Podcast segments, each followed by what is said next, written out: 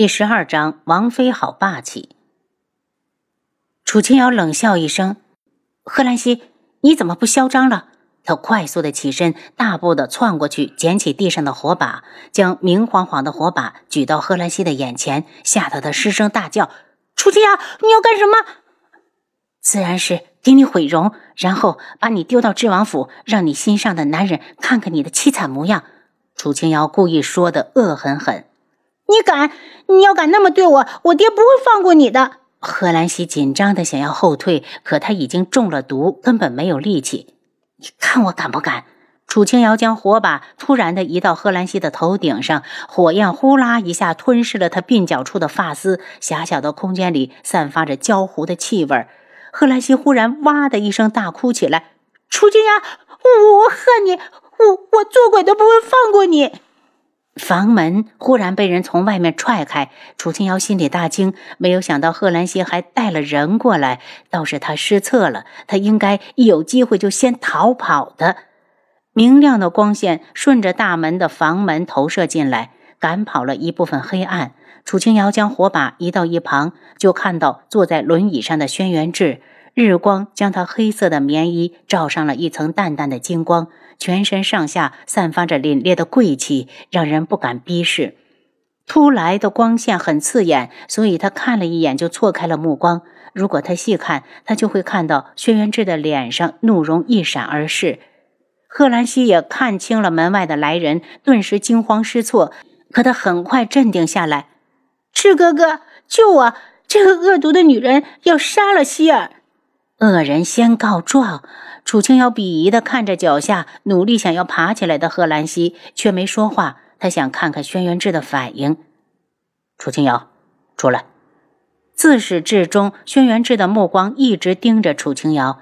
楚清瑶把火把放在贺兰溪的旁边，不紧不慢的走到轩辕志的身前，淡淡的道：“王爷。”“嗯，楚清瑶，你耽误了出发的时间。”虽然没奢望他会关心自己，可听到他连问都没有问，楚清瑶还是觉得很委屈，眼圈一红，又被他仰头把泪水憋了回去。七杀，我们回去。轩辕这话音一落，七杀立刻推着轮椅转身，楚清瑶随后跟上。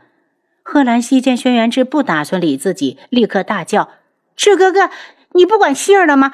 志哥哥，他给希儿下了毒！志哥哥。”七杀抬头偷眼看了一眼楚清瑶，见他神态自若，不管贺兰溪怎么说话都不解释，暗暗佩服他的定力。来到外面，楚清瑶才发现他是被贺兰溪关到了一处民居的暗室内。不远处停着一辆马车，跟着轩辕志上了马车。七杀一挥鞭子，直接出城。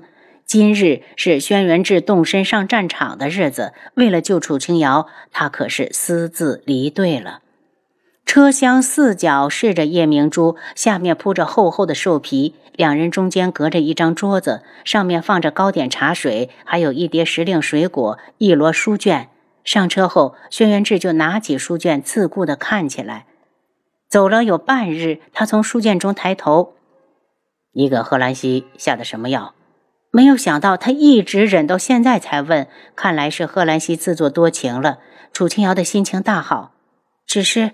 让人手脚无力的药物，两个时辰之后药效就没了。见轩辕志闭上眼睛，楚清瑶也寻了个舒服的角落，靠在车厢上假寐，迷迷糊糊的，竟真睡了过去。等他醒来时，天已经黑了，而他们也追上了大部队。说是大部队，其实是夸张了。轩辕志只带了两百护卫随行，虽然皇上给他接管大军的权利，可这都是后话。不到边关。他手上根本没兵，怎么就这么点人？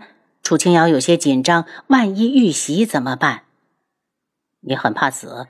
轩辕志的声音带着不屑，却一下惹恼了楚清瑶。王爷，如果我说我怕死，你能放我离开吗？不能，不能！你管我怕不怕死？楚清瑶翻了个白眼，不想再和他说话，简直是对牛弹琴。时间。就此沉闷下来。就在楚清瑶又要进入梦乡时，传来轩辕志的声音：“我活着，你就不会死。”轩辕志，你这是在给我承诺吗？楚清瑶一落，随即睁开双眼，却看到轩辕志双目紧闭，似乎刚才只是他的幻听。连续赶了三天的路，已经离京城很远了。楚清瑶，别接动外面的人。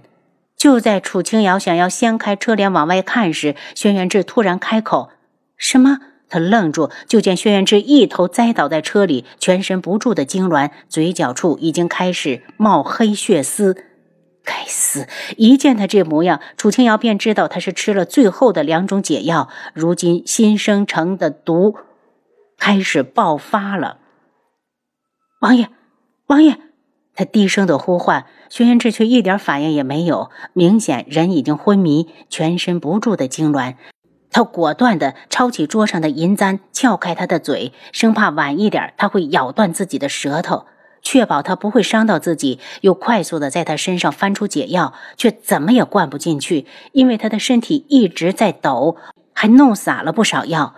实在没有办法，他干脆把心一横，直接骑到轩辕志的身上，用身体的力量勉强的压制住他，趴在他胸前将药灌了下去。可是因为太用力，一脚将桌子踹翻，发出“砰”的一声大响。